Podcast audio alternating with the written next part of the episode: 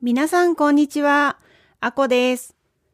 ついにこのポッドキャストのトランスクリプトができました。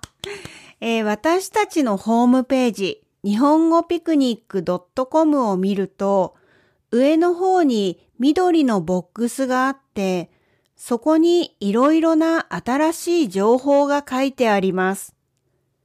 ポッドキャストについても、そこに書いてあるので、クリックしてみてください。今までのエピソードが全部そこに書いてあります。それぞれのエピソードのタイトルのところにカーソルを合わせると、オープンっていう字が出てくるので、そこからトランスクリプトを見ることができます。レベルでフィルターをかけることもできます。皆さん、ぜひ見てみてくださいね。今日は私のおすすめのトランスクリプトの使い方をお話ししようと思います。まず、レベルです。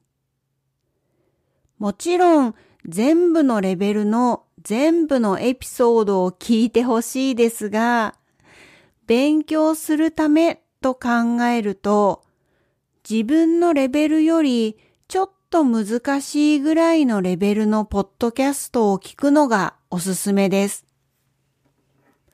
簡単なものを聞くのは、もし内容が面白かったら、もちろんそれはいいと思います。でも、すごく難しすぎるものを聞くのは、あまり意味がないと思います。もし、単語も文法も全然わからなくて、しかも話すのが早すぎたら、何を話しているのか全然理解できませんよね。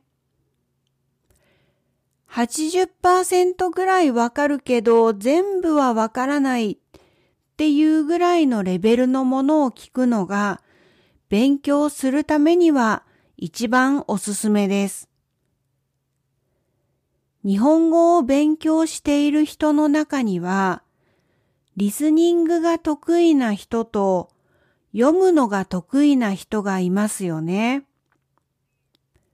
リスニングが得意な人は、ぜひはじめにトランスクリプトを読んでください。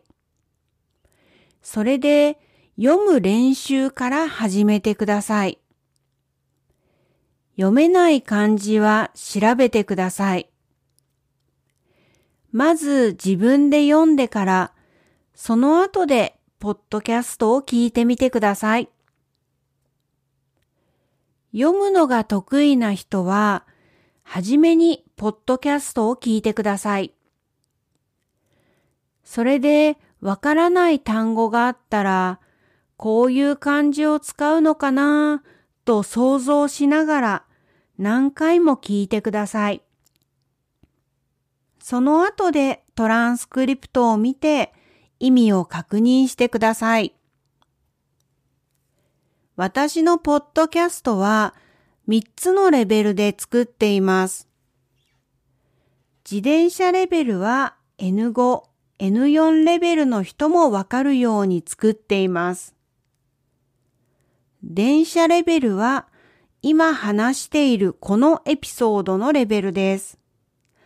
インターメディエートぐらいの人におすすめです。最後のロケットレベルは上級です。スピードも普通のスピードで話しているし、単語や表現も難しいものが入っています。皆さん、ぜひ自分のレベルにちょうどいいレベルを見つけて、そのレベルのエピソードを聞いてみてくださいね。これからも、ポッドキャストでたくさんいろんな話をしていきたいと思っています。これからもよろしくお願いします。